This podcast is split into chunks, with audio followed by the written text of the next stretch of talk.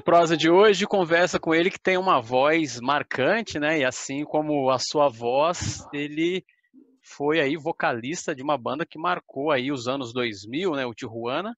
Mas ele também à frente aí de um projeto muito bacana que é a Urbana Legion, que traz uma roupagem nova aí do Legião Urbana e ainda tá com uma banda nova, a Kali, que tem uma sonoridade incrível, músicas maravilhosas. Egípcio, muito obrigado, cara. Pô, ué, obrigado. Um salve a toda a rapaziada aí. É isso mesmo, cara. Resumindo, é bem isso aí. que, acontece, que tá acontecendo comigo de 20 anos para cá. É isso aí. Legal. Cara, eu sou, sou, sou, teu fã, conheço um pouco da sua história, né? E assim, para a galera que também é, é, te conhece, ou algumas pessoas que ainda não te conhecem, porque tem uma juventude aí, né, que nasceu aí no ano uhum. 2000, então pegou um pouco só da história. Conta pra gente como que, que o, o Adriano, ele, ele começa a sua vida na música, como que ele vira o frontman de uma banda que explodiu no Brasil nesse período é, dos anos 2000, né, e se torna o egípcio do Tijuana, né, que virou meio que, meio que uma uhum. marca, né, o pessoal fala, ah, o egípcio do Tijuana. Um sobrenome, né? É um sobrenome. Conta um pouco pra gente dessa história, assim. Cara, resumindo assim, eu, meu interesse de música, eu tinha 10 anos, é, que eu tive o primeiro contato, assim, ver um instrumento de verdade próximo, assim, eu estava fazendo catecismo na época, igreja católica, e aí minha tia, é, que me levava, que dava aula de catecismo, ela nos domingos tinha missa. Aí eu acabava indo para missa, assistia a missa, e nessa igreja uh, existia uma banda que tocava lá. Tinha um baixo, uma guitarra e um batera. E aí eles tocavam todas as músicas e eu ficava vendo aquilo, eu fiquei, fiquei encantado, cara, com tudo aquilo ali, né, com os instrumentos. Eu tinha nove anos, estou te falando de 1978. Aí é, eu fiquei louco aquilo ali, né, cara, assim, de ver, e aquilo me empolgou muito. Eu queria toda vez ir para a igreja para ver os caras, os caras, para ver os caras tocarem, para depois da missa chegar lá e ficar olhando os instrumentos. E como minha tia dava aula de catecismo para a igreja, inclusive para mim, ela tinha uma ligação lá, né? Então, é, ela conhecia todo mundo. Aí os caras deixaram eu começar a sentar ali na, na, na, na bateria, né? Que foi o instrumento que eu que me, logo me chamou a atenção de primeiro e foi o meu primeiro instrumento que eu aprendi. E aí aprendi assim, né? De, totalmente didático, auto, autodidata, porque eu não fiz aula, não fiz nada, né? Aprendi tudo no, na raça. Sei lá, acho que já estava no DNA. e aí eu comecei a aprender com esse cara da igreja, me dando uns toques depois da missa. Depois eu passei a tocar no lugar dele, depois Pode de um pegar. tempo. E aí eu conheci um outro amigo meu que a gente veio a, a, se conhecer assim, até formar a primeira banda da gente, a gente moleque, com 14, 15 anos. E dali em diante eu, eu, eu fui progredindo muito tocando bateria, né? E era engraçado porque já na igreja a gente não podia, a gente não podia mais tocar porque a gente já estava começando a tocar Black Sabbath, Led Zeppelin. na igreja. Na igreja. Aí o padre era muito gente boa, mas ao mesmo tempo ele, ele falava, putz, os caras estão tocando Black Sabbath, ele ia lá na chave de força e pá, desligava. Aí era eu e guitarra, né? Que esse brother que a gente veio formar a primeira, primeira banda, que é o Léo. E aí, cara, dali em diante eu pô, toquei bateria por muitos anos, né? Na noite, é, com, com algumas bandas que eu tive, tocando música dos outros, tocando cover, né? É, o repertório era tudo que tocava nos anos 80, né? De, do rock nacional, que tinha acabado de surgir, bandas como Traje, Barão, é, Legião Urbana, Plebe Rude, Paralamas, galera, enfim, né? toda aquela... É, tudo que eu consumi muito ali quando era adolescente. E ali foi uma baita escola para mim, né? Porque eu fiquei tocando é, tocava desde o do pop rock alguma coisa do hard rock também assim junto, né? Era White Snake, as bandas mais Scorpions, né? É, fora o repertório nacional que eu te falei, né? bandas nacionais. Oi? Mais hard rock, mais. É, é, os anos 80 era bem isso, né? Ou uhum. era New Wave, pós-punk, ou era hard é. rock. É, os posers, né? Ali. E era engraçado pra caramba, porque a galera curtia muito, né? Então, era o repertório da, que, que girava na época. Mas foi uma escola para mim, cara. Assim, até em 92 que eu formei uma primeira banda de som autoral, mas eu tocava bateria e cantava, mas era era muito esquisito, era um trio. Era eu, bateria, um baixista e um guitarra. Era muito estranho. E aí logo depois também, na época que nasceu, eu tinha nascido meu primeiro, meu primeiro filho, aí eu me distanciei um pouco da, da música, assim, de tocar, da noite. Foi quando eu fiquei um tempão, assim, cara. Fiquei até 95, mais ou menos.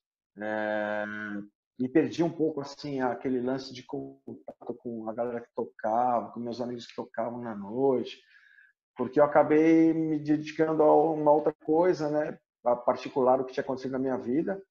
E aí acabei abandonando assim a música por uns três anos, três, quatro anos. Aí quando eu voltei, na verdade eu encontrei um amigo meu na feira, a gente comeu um pastel e o e esse meu brother, ele também músico, ele falou, pô, a gente vai fazer um som lá em casa, tal. Você não quer passar a fazer um som com a gente, né? Aí eu, a gente estava comendo um pastel, pô, eu falei, que caralho. Falei, pô, vou lá sim, né? E ele sabia que eu era batera, né? Uhum. E aí eu cheguei lá, quando eu cheguei lá, eu estava completo canta aí. Tô sobrando. Aí eu falei, putz, cara, e eu cantava também nas outras bandas, batera também, né? Alguma coisa assim. Digitar e cantar, mas não me atrapalhava tocar batera. Né? Era uma coisa doente. Mas só cantar, cara, putz, aí eu fiquei assim, né? E ali a gente começou a passar, se encontrava todos os, todos os domingos ali e ficava tocando clássicos também, rock, Aí dali, cara, não parei mais, voltei de novo para ativa, só que de ter procurando outras coisas também. E aí foi em 95 que eu montei 94, não, 94, 94, 95 eu montei a K9, que era uma banda autora. É, que a gente gravou várias coisas, né? Chegou a gravar muita coisa. Mas naquela época não existia o CD ainda, a gente gravava totalmente, era no cassete, na, na fita cassete. Então era uma coisa totalmente assim, roots, né? Para você gravar também era, era difícil, era caro, era uma coisa muito cara. A gente tinha muita coisa de gravadorzinho, tal, que se perdeu ao longo do tempo, coisa gravada, eu nem sei se tem na internet mas é, parece que faz tanto tempo, mas não tem tanto tempo assim, né? Que a gente adquiriu tecnologia e condições de poder gravar o nosso próprio disco em casa hoje. Mas é, aí rolou isso, cara. Aí eu fiz com essa banda, fiquei um tempo com ela, a gente fez alguns shows. E aí foi em 98 que eu acabei conhecendo o Romão, o PG, o Léo e o Bahia. Eles tinham vindo do Rio, tinha acabado uma banda deles que chamava Os Teobaldo. E tinham lançado dois discos, não tinha rolado, aí eles acabaram sendo dispensados da gravadora, na época, MCA. Aí eles vieram morar em São Paulo e me conheceram. E eu estava fazendo som com essa banda. Aí eles curtiram meu vocal, vieram trocar uma ideia comigo. Pô, se a gente não queria fazer um som junto com eles lá tal. Eles estavam morando em São Paulo tinha seis meses. Aí me mostraram né, o trampo deles antes, da banda deles. Aí eu falei, pô, vamos lá. E aí a gente começou a fazer um som juntos, cara. Mas assim, uma coisa meio descompromissada. Quando a gente começou a compor, assim, o negócio começou a ter uma liga, dar uma liga mesmo, e ter uma química, sentimos todos nós que o negócio era legal e que estava só crescendo e ficando mais legal ainda, a gente foi gravando várias demos, né? Eles tinham um contato na época do Rick, é, Rick Bonadio, né? Que a galera já conhece, que lançou várias bandas, não só Tijuana, mas enfim, um milhão de bandas nessa época. Aí a gente acabou assim tendo o primeiro contato com, com, eu cantando com eles ali, a gente compondo outras coisas. É, ele estava na época na Virgin, que é uma, um selo que não existe mais no Brasil há alguns anos. Mas a Virgin tinha um, um, um selo aqui pela EMI e estava contratando algumas bandas nacionais. Tinha acabado de contratar o Charlie Brown, Charlie Brown Jr., eles tinham gravado um disco, tinham acabado de lançar o primeiro disco do Charlie Brown. Aí na sequência, aí foi isso, cara. O Rick pirou nos sons que a gente estava fazendo, contratou a gente. E a gente logo na sequência gravou o primeiro disco que veio a ser o Ilegal, né? Nosso primeiro disco. Foi um baita sucesso também, foi legal pra caramba. Arrebentou, né? E nessa época a, a abundância de bandas de rock legais eram, eram várias. Tinha então, muita. O mercado, é, o mercado estava super bem aquecido, assim, de bandas, de, de contratantes, de gravadoras contratando bandas. Então era, era uma outra realidade, né? que era bem legal. E a gente teve a oportunidade de aproveitar assim e dropar essa onda, foi legal pra caralho. Daí então eu, tudo, tudo acabou se tornando, né? É, assim, foda, né, pro Tijuana, tudo deu certo e, e nossa caminhada foram longas aí, de 20 anos aí, vários discos, vários shows, puta, show pra tudo quanto é lado, fora, dentro do país, pra tudo quanto é lado. Foi, foi uma linda história, foi legal pra caralho. Legal. Cara, e a, a, a, as, principais influências suas, assim, uh, uh, no, durante o Tijuana, foram essas mesmas, uh, as mesmas influências que, que, vieram lá desde o começo de música nacional, ou vocês tiveram outras influências? Porque também não, não foi só você, né? Eram quatro, cinco pessoas uhum. formando ali. Quais foram as principais influências do Tijuana, assim, na sonoridade? Cara, é um mix de tudo isso, né? Dos anos 80, os anos 90. Eu não citei os anos 90 porque, é, pô, eu, eu falei mais dos anos 80 que eu tocava na noite, né? Então eu estava influenciado e, e, e to, tocando aquelas músicas naquela época. Mas depois, quando eu passou os anos 90, que, os anos 90 que começaram aquela onda de Seattle, né? Aquela coisa toda. É, os anos 80 também, já tinha aquela coisa toda também do, do rock da Califórnia, né? Sim. O Suicidal, o Chili Peppers ali no, no começo. É, aí, aí, logo na sequência, os anos 90, o, o, o grunge, que foi muito forte e muito presente para mim na minha vida, assim, me influenciou pra caralho também.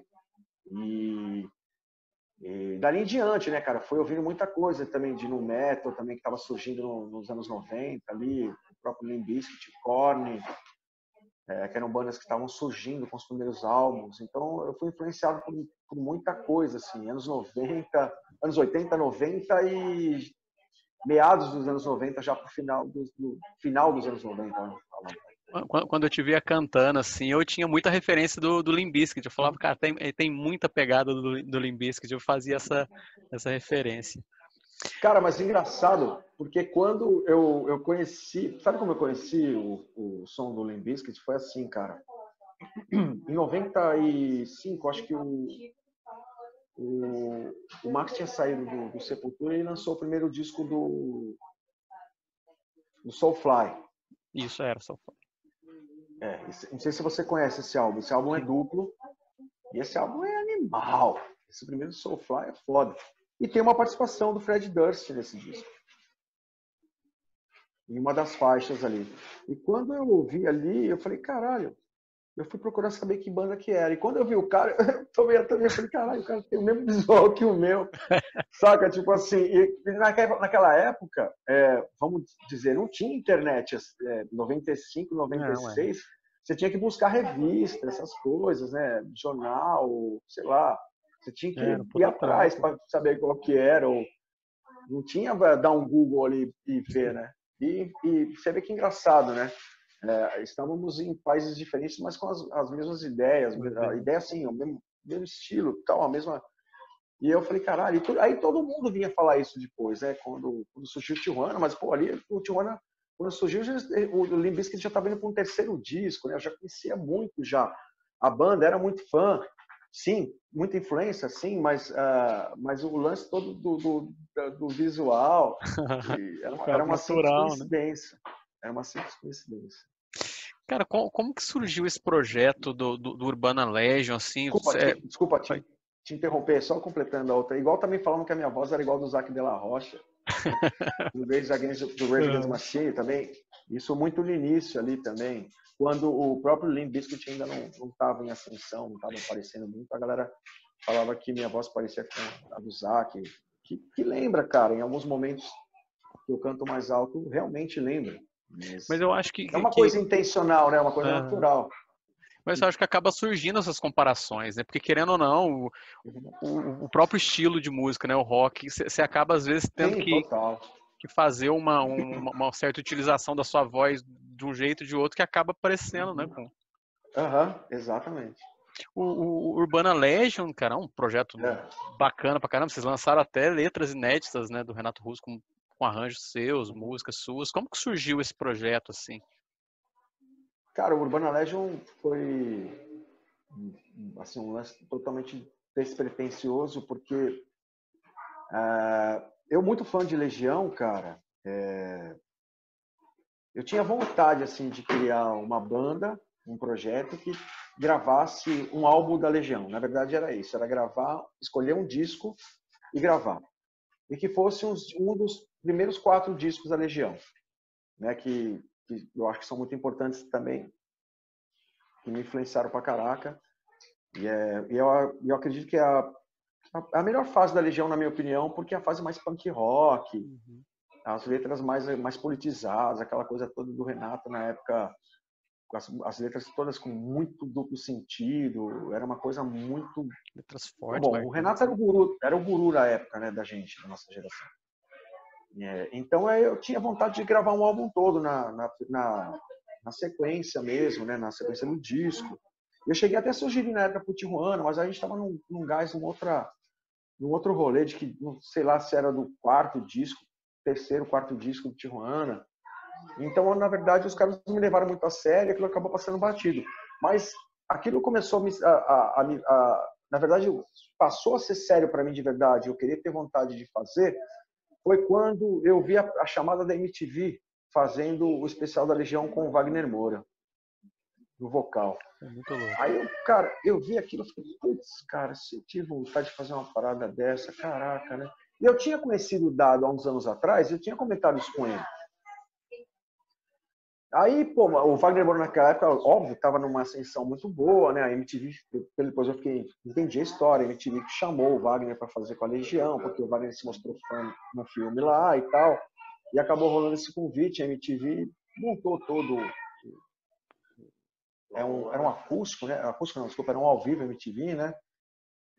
Montou toda a produção e, e foi aquela, e aconteceram shows. Depois que passou isso daí, eu cheguei, desculpa, eu cheguei a comentar com ele, né? Aí ele falou, pô, Egípcio, uma hora seria legal você fazer. Aí passou, mas aí foi em 2011, acho que foi 2011, 2010, 2011. Quando foi em 2014, o Tijuana estava meio parado. Eu estava conversando com o Marcão, é, Marco Brito, né? Para quem, quem conhece, o Marquês, esse Charlie Brown Jr., é, meu grande amigo, Marcão. A gente estava se falando por e-mail ele tinha me mandado umas bases de umas músicas que ele tinha gravado com o graveto tocando bateria no baixo champignon ainda, eram umas músicas que iam, acho que iam rolar para a banca, e aí não rolaram porque tinha acontecido todas as tragédias, né? Tinham perdido o Chorão na sequência do Champignon. E ele queria usar aquelas bases, aquelas músicas para fazer alguma coisa, me mandou. Eu também estava enrolado com o Tio Rona, não levei muito a sério ali. Acabei indo até o estúdio dele lá em Santos. E a gente conversando sobre vários assuntos, aí entrei nesse assunto do, da Legião, ele se mostrou interessado, falou também que era muito fã, que curtia essa, esse período da Legião. Aí eu falei, pô, seria legal a gente fazer um, uma cerimônia, assim, como uma comemoração, né, de um tributo, de, de, de homenagear os quatro primeiros discos da Legião. Putz, aí ele pirou na ideia, vamos, vamos, vamos, vamos, aí vamos chamar quem? Ele falou, pô, não sei se você conhece a Lena, tocou comigo na banca, tal. Aí eu falei, pô, conheci ela. Eu, eu conheci ela, na verdade, na gravação de um clipe do Charlie Brown que eu participei, que ela tá também. E, e aí ela já tinha trocado uma ideia com ela. E o próprio Champion já tinha me falado que ela era uma grande musicista, tocava muito. Então eu já, de olhos fechados, falei, pô, Marcão, se ela topar, tá bem. Aí ela acabou topando, aí, é, aí eu falei com o PG também, que é um grande batera, meu irmãozão, meu compadre, tá sempre comigo também todas as, as, as, minhas doideiras aí fora de Tijuana, e aí convidei ele, também topou, e aí a gente acabou formando a Urbana Legion, né? Convidei meu amigo Marcos Jean também no teclado, para fazer os teclados, que a Legião usava muito, né? E a gente acabou ficando um ano ensaiando, para um único show que a gente ia fazer em comemoração, né, assim, de comemoração. É, foi até com a Rádio 89 aqui em São Paulo. E nesse show acabou virando uma turnê de três anos. e foi demais, cara. Vocês, foi, vocês lançaram cara. duas músicas inéditas, né, cara? Isso. No final desse, desse terceiro ano de turnê, o Juliano Juliano, para quem não sabe, Juliano Manfredini, filho do Renato, a gente teve todas as autorizações, né? Ele que mantém a marca, a Legião Produções até hoje. É, mas a gente teve assim o aval de todo mundo, né? Também não só do Juliano, mas da família, da mãe, da tia, é, do, dos ex-integrantes da banda, do Dado, do Bonfá. Tivemos assim o, a bênção, consentimento de todos e, e, e aí depois no final das contas, depois desses três anos de turnê, o Juliano chegou com com os manuscritos do pai dele que não tinham sido usados ainda. Ele queria que a Urbana Legend musicasse. Cara, aí ali foi difícil dormir ali em diante. É, muita responsa, né, cara? Porque a gente, na verdade, era uma banda de releituras da Legião, né? A gente não não tocou igual, a banda, a gente não, não tocava, eu não tocava caracterizado, ninguém, a gente não, não fazia aquela coisa de, de imitar a Legião Urbana, né? A gente fazia o nosso som é, muito parecido com, com influências de Tijuana e Charlie Brown Jr. junto, é. né? Tocando Legião, um pouco mais nervoso, um pouco mais pesado. E aí é, isso também diferenciava a gente, né? Que era legal. Os shows eram eram bem legais, a galera pirava. E a gente foi renovando um público da Legião nessa época, esses três anos. Aí quando pintaram as letras, o, o, o Juliano achou que a gente estava pronto, depois de tanta influência, de tanto show, para compor, né? Eu até cheguei a perguntar para ele se ele não tinha um direcionamento, se não tinha uma fitinha, cassete gravada uh, com algumas ideias. Ele falou, não, egípcio, a única coisa que eu tenho são os manuscritos. Aí eu falei, porra. Toma aí ele me passou, teu, né? me passou sete, sete manuscritos. Caramba! Cara, aí eu ficava dia e noite olhando aquilo ali e falava, meu Deus, velho, o que, que eu faço? por onde eu começo, o, o que que, mano, tipo, eu, Marcão, né, né, a gente ficou louco, né, cara? Mas, cara, quando a gente é, decidiu a primeira, né, que foi Apóstolo São João, eu acho que ali a letra era uma coisa muito atual, saca? Falando de tiroteio, aquela loucura toda aqui no Brasil, né, de, de, de muita morte, muita gente morrendo, a violência foda, né? Não mudou nada até agora, mas. mas a história se repete. É, uma, é, é, a história se repetindo sempre, né? E aí a música não tinha um título, na verdade, né? Ela tava, tinha um manuscrito, mas ela não tinha um título. Mas ela, ele citava ali Apóstolo São João é, como um apocalipse, né? aquela coisa tipo, pô, estamos chegando ao fim do mundo, o negócio está uma barbárie, né? E aí eu falei, pô, vamos colocar o nome da música de Apóstolo de São João. E aí gravamos ela lindamente, cara. Ficou, ficou, ficou linda, ficou demais. Ficou muito boa e a gente teve um, uma resposta muito boa também, de, que eu acho que é onde mais pegava pra gente, era uma resposta boa dos fãs, né? Da galera que, dos legionários do, do Brasil inteiro, que, que é um, um, uma galera muito forte ainda, muito forte, muito presente é, tanto nos shows quanto nas redes sociais. É uma banda que se renovou muito né, ao longo dos anos. E a gente só, só teve assim o prazer de, de fazer vários shows irados e foi muito foda esse rolê todo. Cara, você me estava falando, né, você já passou por grandes festivais, passou por grandes emissoras, tanto de rádio, de TV, uhum. dessa história toda, assim, o que, que, mais, mais te marcou, assim, qual foi o momento mais bacana para você, assim? Ah, o mais marcante, cara, eu sempre costumo dizer, pode parecer, parecer clichê, mas toda entrevista no Tijuana me perguntavam, né? Qual foi o que marcou mais vocês? E até hoje, depois de todas essas bandas, todos esses festivais, Óbvio que foi, óbvio que foi o nosso Rock in Rio do Tijuana.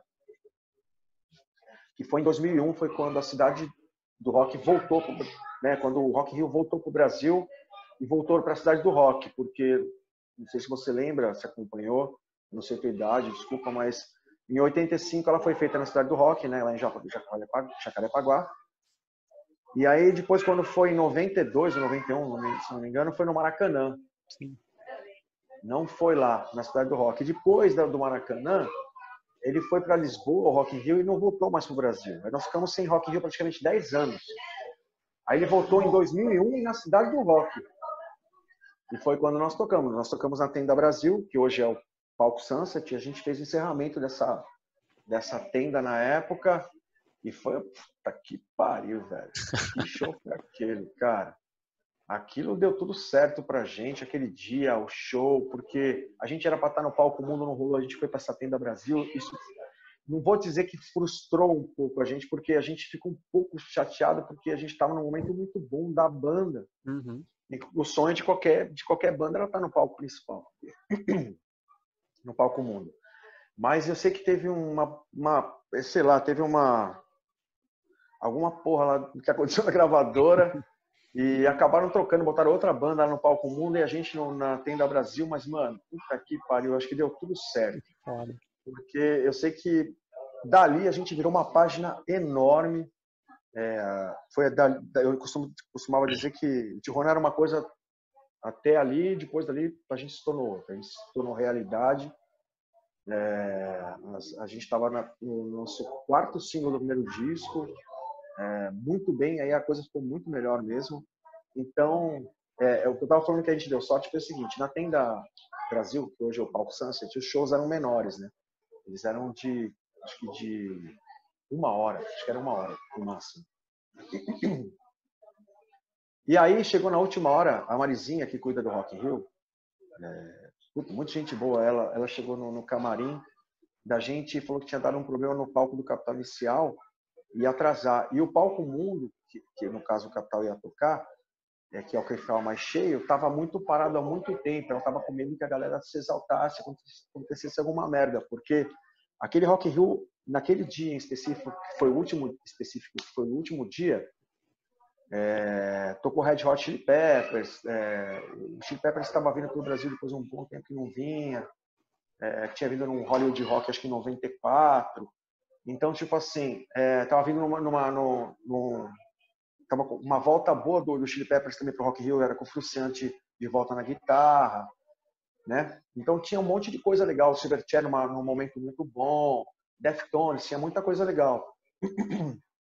Mas teve uma superlotação e a galera da, da administração do Rock Rio ficou muito com medo de acontecer alguma uma bosta lá grande, uma cagada gigante que já estava uma praça de guerra mesmo naquela época, porque muita gente, meu, bebendo muito, passando mal, era, era, era doideira, assim, os bastidores do Rock in Rio, cara, doideira. Mas, poxa, todo show, não precisa ser um show de rock, podia ser de qualquer show, né? Mas, cara, aí, aí que eu te falo, ali o negócio, a gente teve uma virada de página, o negócio deu uma, uma bombada assim gigante. Então, é, é, a gente acabou fazendo um show de uma hora e meia. Desculpa. A gente teve que aumentar nosso show. A Marizinha, em específico, veio no nosso camarim e pediu para a gente aumentar um pouco o show. E a gente não tinha tanta música assim, que era nosso primeiro disco. A gente acabou lotando de cover. Eu lembro que a gente tocou Blur, a gente tocou Ramones, a gente tocou Rage Against the Machine, a gente tocou Dead Kennedys, a gente tocou ah, um monte de coisa, cara, que a gente inseriu no... pra dar mais meia hora de, de show, né? Mas com isso, cara, o palco mundo ficou vazio e escuro por conta Sim. de um problema elétrico. Todo mundo foi pra tenda Brasil, cara. Isso foi uma doideira. Bombo. Então, por isso que eu falo que foi assim um momento inesquecível, assim, até hoje para mim. Esse, esse, dia foi louco. Cara, a Kali, putz, é até um, é um, som muito louco, cara. Eu fiquei apaixonado pela banda, assim, as letras são incríveis. Obviamente, tem, tem uma sonoridade diferente do, do, do Tijuana, tem umas letras uhum. mais reflexivas tal. É, como que é para você dar, dar início a um projeto depois de tanto tempo, um projeto novo, recomeçar com uma banda e, e, conta pra gente um pouco da Kali, que tem aí uma, uma, uma, galera que já tocou com você, e né, tem, tem o Fuad, que já tocou na, na, na Tijuana, tem, tem um menino novo, né, que, que, toca guitarra, mas que manda bem pra caramba, que tá contigo.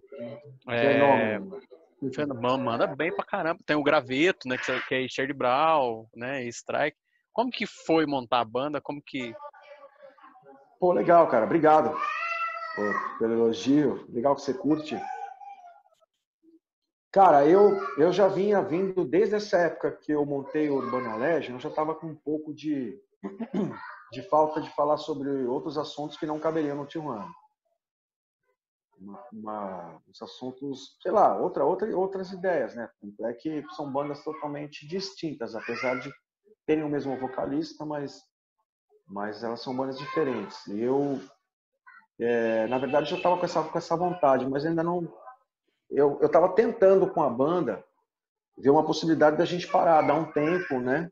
E para a gente fazer outras coisas. Mas a banda mesmo eles não queriam, eles queriam continuar. Aí nesse meio tempo eu montei o Urbana Legion, que era uma coisa também onde eu podia ter uma outra válvula de escape, né? Para, sei lá, tocar outras coisas. Eu estava afim de, fazer, de tocar outras coisas, tocar com outras pessoas também. E, mas só que ali a Urbana Legion também acabou bombando e aí eu não tive tempo, saca, para parar e fazer. Foi quando a Urbana Legion parou mesmo, assim, que foi quando eu resolvi sair do Tijuana, que eu sentei para fazer, saca, assim. Eu falei, agora, agora dei um tempo, esperei uns seis meses, assim, e comecei a sentar, eu um brother meu, que é compositor, que é amigo meu também junto, a gente fez muita coisa legal. É... Falei, vamos, vamos começar uma, uma história do zero e eu não sei se eu vou. Ele falou, mas você quer lançar um disco ou você quer ter uma banda? Eu falei, ah, cara, sei lá. Vamos eu falei, eu não um pensei som. nisso. Eu, vamos fazer um som, exatamente. E a gente começou ali o um embrião, né, que viria a ser a Kali e a gente compondo algumas coisas. Aí vieram as ideias de a gente fazer um projeto acústico, era eu, ele e tem mais um outro violão que eu já tinha os olhos em cima do Léo que é esse guitarra, né, esse menino de, de 24 anos, Léo Rota.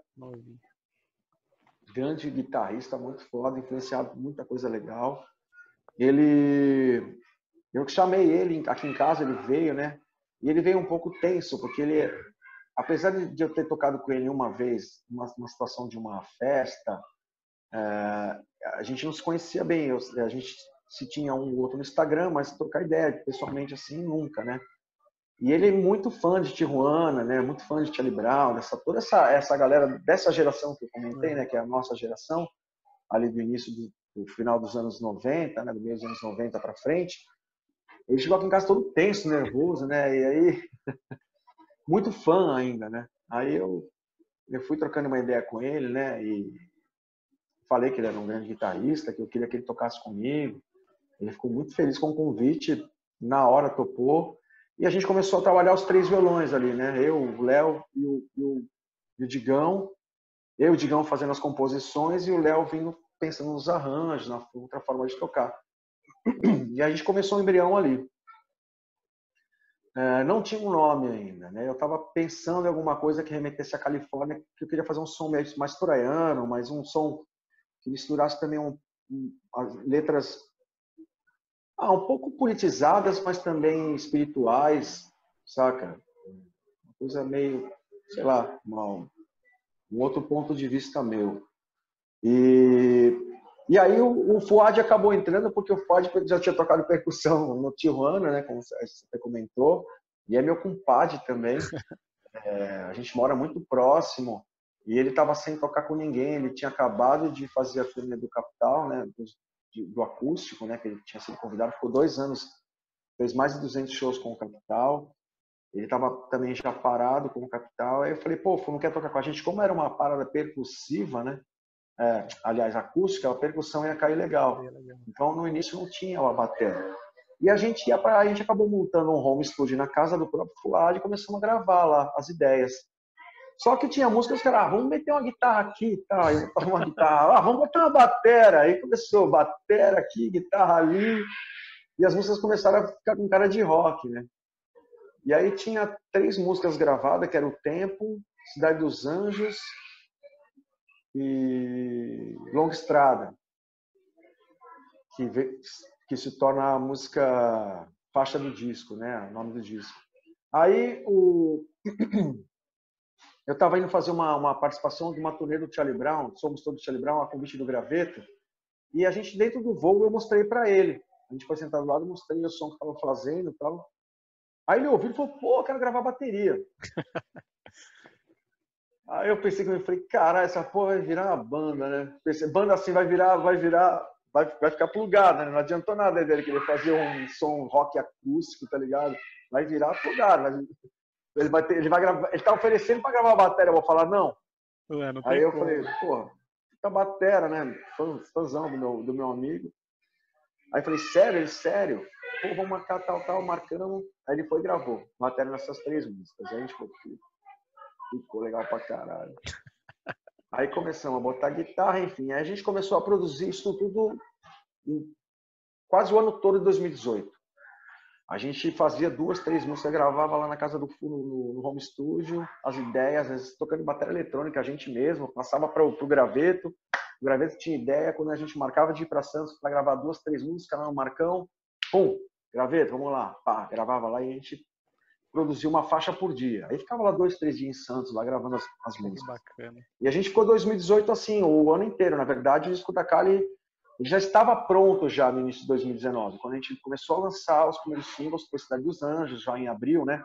Abril para maio de 2019, praticamente um ano atrás. A gente não tinha essa ideia de lançar o disco todo, a gente queria fazer essa aposta de lançar single por single. Foi até um, uma discussão que a gente teve dentro da Dito, que era uma, uma, uma empresa que coloca nossas músicas numa, como se fosse uma gravadora, mas não é bem uma gravadora que nos auxilia e nos direciona para as plataformas digitais, entre outras. Né? E, e aí a gente acabou começando a lançar com eles, é, e a gente lançou cinco singles lá, né? Que, que é a Cidade dos Anjos, Sobre Nós, Eu Vou Olhar para o Céu, Todo Mundo Chora e, e O Tempo. A gente está se preparando para lançar agora um instrumental que o próprio Marcão, Marcão Brito, toca, pra caralho. A música ficou rock and roll, meio que surf, ficou animal. E a participação dele é um instrumental, não tem letra, não tem música. É, só, aliás, só, só, só instrumental, que tá irado. A gente vai lançar logo mais, estamos gravando aí umas imagens. A gente vai lançar nesse formato meio pandemia mesmo, que vai ficar marcado, né?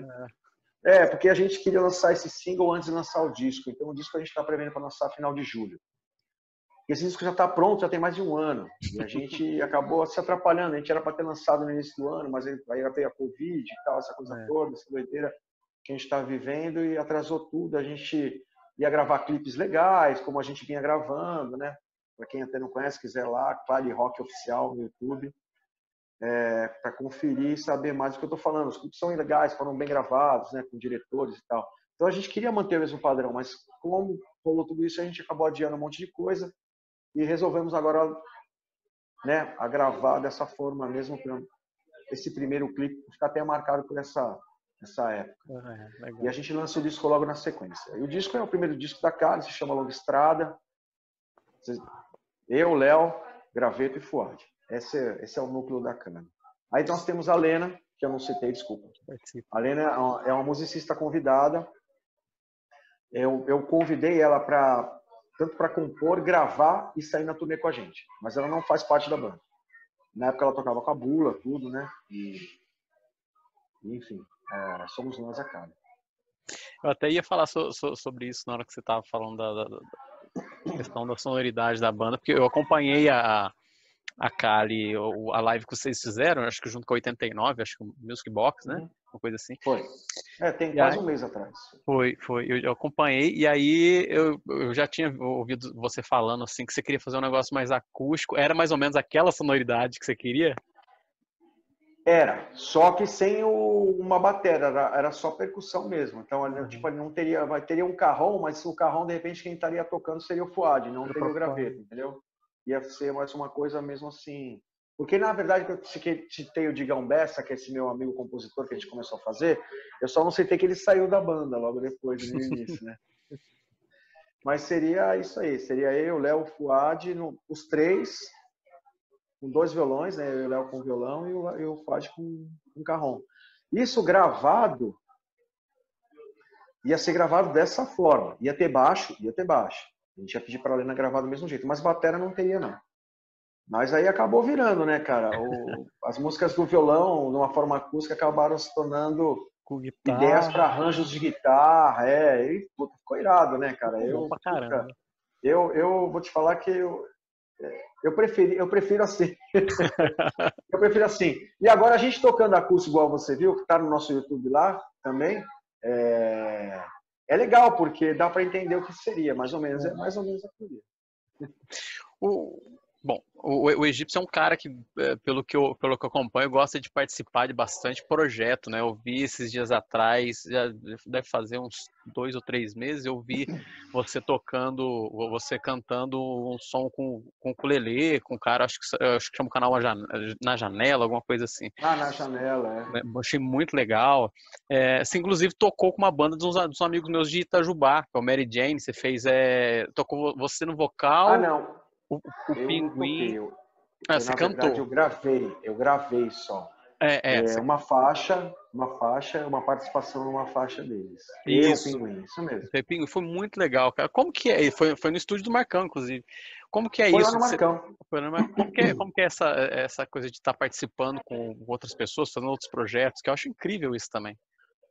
Pô, legal, cara. Eu fiz, eu gravei, gravei com muita gente, cara. Eu, eu vou te ser sincero, eu nem lembro com todo mundo. Mas já gravei já com Biquíni Cavadão. É, gravei com Chipset Zero. Ó, são, são, são bandas totalmente diferentes, eu tô querendo dizer assim, né? Independente da, da do, do, tamanho da banda, né? Mas é, eu já gravei com, com vai, vamos supor, Biquíni Cavadão, que é uma banda de pop rock brasileiro. É, dos anos 80. Já gravei com o Chipset Zero, que é uma banda aqui de São Paulo de new metal, que é pesadérrimo. Você entendeu? Tipo assim, já gravei com Machete Bomb, que é uma banda de Curitiba também, que mistura uns elementos meio louco, cavaquinho, com distorção, com percussão, tem uma pegada meio meio meio meio funkeada também, é animal. Não sei se você conhece Machete Bomb, se não conhece, vale a pena conhecer. É, enfim, já gravei, cara, já gravei com um monte de gente. já gravei reggae, já gravei reggae com Isso o Delon, é que é um grande amigo meu. É, pô, já gravei uma par de coisa, cara. Você tem uma forte é ligação. Legal, essas... ah. É legal, desculpa te interromper, é legal essa, essas.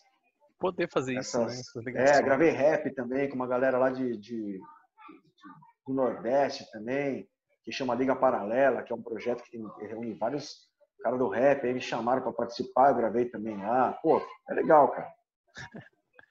E você tem uma forte ligação com os caras do Raimundos, né, cara? Eu assisti o, o, a live que eles fizeram em homenagem aos 50 anos né, do Chorão. Foi há pouco tempo também.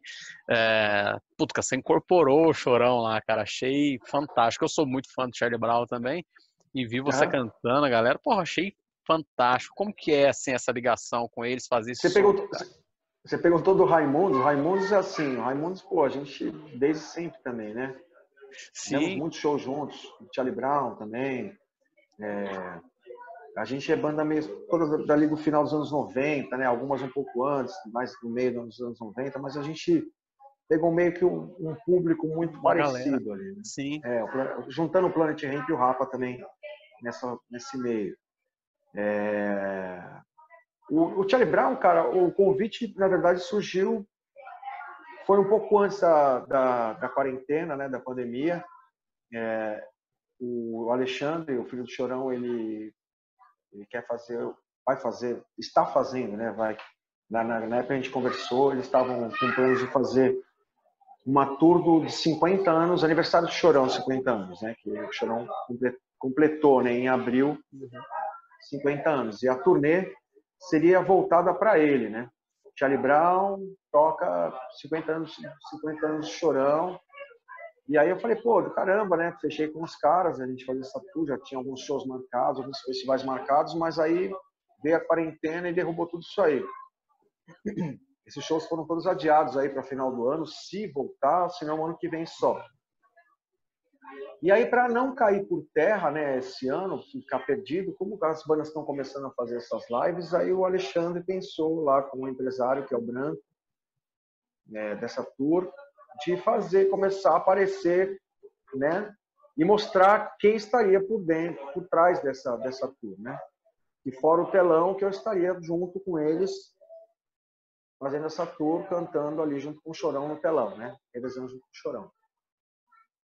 E aí foi assim que rolou essa, essa primeira live, né? Que foi finalzinho do mês passado. A gente já está com uma outra agora agendada para o dia 27, que vai ser em Santos, se não me engano.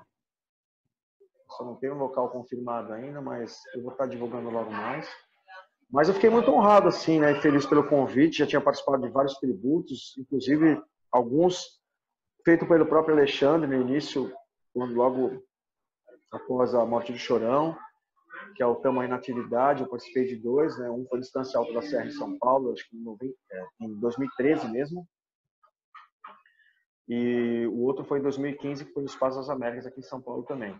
Então já tinha essa história toda, né? já ter participado de alguns. É, a minha história com a banda, com todos os integrantes, né? com, com, o pai dele, com o próprio Chorão, o Champignon. É... O Tijuana a gente teve muita história, né? A gente teve muito tempo também na, no mesmo empresário, na mesma gravadora, tudo, tudo a mesma coisa. Então a gente estava sempre muito junto. E a nossa história junto com a do Charlie Brown se misturou em diversas situações. Então, um dos motivos para eu ter aceito também estar tá lá é, é isso aí. Legal demais. Cara, e como e que é? acabar a pandemia, a gente vai voltar aí. Aí vamos voltar com o e meia. Cara, tomara. Eu quero quero estar tá nessa, quero estar tá num, num, num, desses shows pelo menos aí para curtir, porque eu achei fantástico. Convidado, cara. Convidado, vai ser irado, vai ser irado. Vai ser demais. Os com umas ideias de produção aí, vai ser foda. Você viu aquele telão animal atrás da gente? achei é fantástico, cara. É tudo da produção do show já, é animal, cara. Que da hora. Cara, e você, pô, no palco, como, como que é a pegada do show, assim, quando você tá cantando, uma dúvida que eu, que eu tenho, assim, eu vejo às vezes os caras sobem no palco, você mesmo sobe no palco e, canta pra caramba, você, você consegue parar para pensar na música, assim, é um negócio só flui, assim, porque acho que se você for pensar também, você esquece tudo, né, se embaralha, né. Você tá falando esquecer letras? É, esquecer letra, tá... Cara, eu, eu sou mestre, hein? às vezes eu, eu esqueço, às vezes eu, eu troco, ler, troco palavras. Mas é uma coisa que, que se eu, eu já percebi que se eu ficar na noia, assim, falar, nossa, eu preciso ficar esperto com essa música aqui, puta, aí fudeu, cara. Deixa fluir. Perde, né? É, porque putz, fluindo, cara, parece que é muito louco. Nosso cérebro é, é uma máquina doida, né, cara? Se você tem a certeza que tá ali, tá ali. Tá. Deixa aí. Deixa aí. Cara, antes, antes de, de encerrar esse nosso bate-papo maravilhoso, que eu gostei pra caramba, deixa suas redes sociais pra galera curtir, da Kali, pra galera seguir, Legal, curtir, participar aí. Claro, bacana, velho. É, pô, as redes são da Kali, Kali Rock Oficial, né? Kali de Califórnia, né? abreviação de Califórnia. Rock de Rock Oficial de Oficial, tudo junto. Kali Rock Oficial. É, a minha é egípcio, E-G-Y-P-C-I-O, também, né? Tanto Facebook como Instagram. Vocês podem estar seguindo a gente lá, acompanhando a agenda, logo mais quando voltar, as lives que a gente vai fazer. A gente vai fazer uma pelo um showleve.com agora, a Cali, é, dia 13 de julho, Dia Mundial do Rock. Show. Aí é plugado, plugado no veneno. A gente vai divulgando. Egípcio, meu obrigado, muito obrigado. Obrigado aí. Boa cara, sorte para vocês aí. Para todos nós, cara. Obrigadão mesmo aí. E em nome de todos os teus fãs, né, assim como eu, uma, um bom uma boa, um bom isolamento aí, né, que se passe logo aí e sucesso pra demais para né? você e para Cali. Obrigado para todos nós. Muita paciência. Tamo junto. Tamo junto. Valeu. Abraço. Valeu, Manão. Abraço.